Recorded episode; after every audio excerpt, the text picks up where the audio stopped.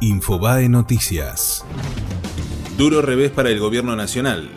La Corte Suprema obligó al Estado a pagarle 15 mil millones a la provincia de San Luis por coparticipación. El dólar se negoció por encima de los 40 pesos.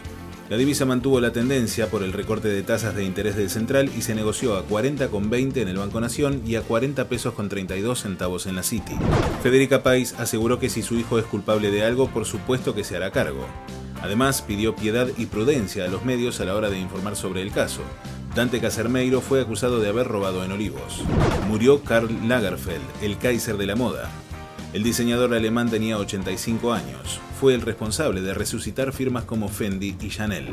Juan Martín del Potro vuelve a las canchas tras cuatro meses. La torre de Tandil reaparece ante el japonés Yoshihito Nishioka en el ATP 250 de Delray Beach. Fue Infobae Noticias.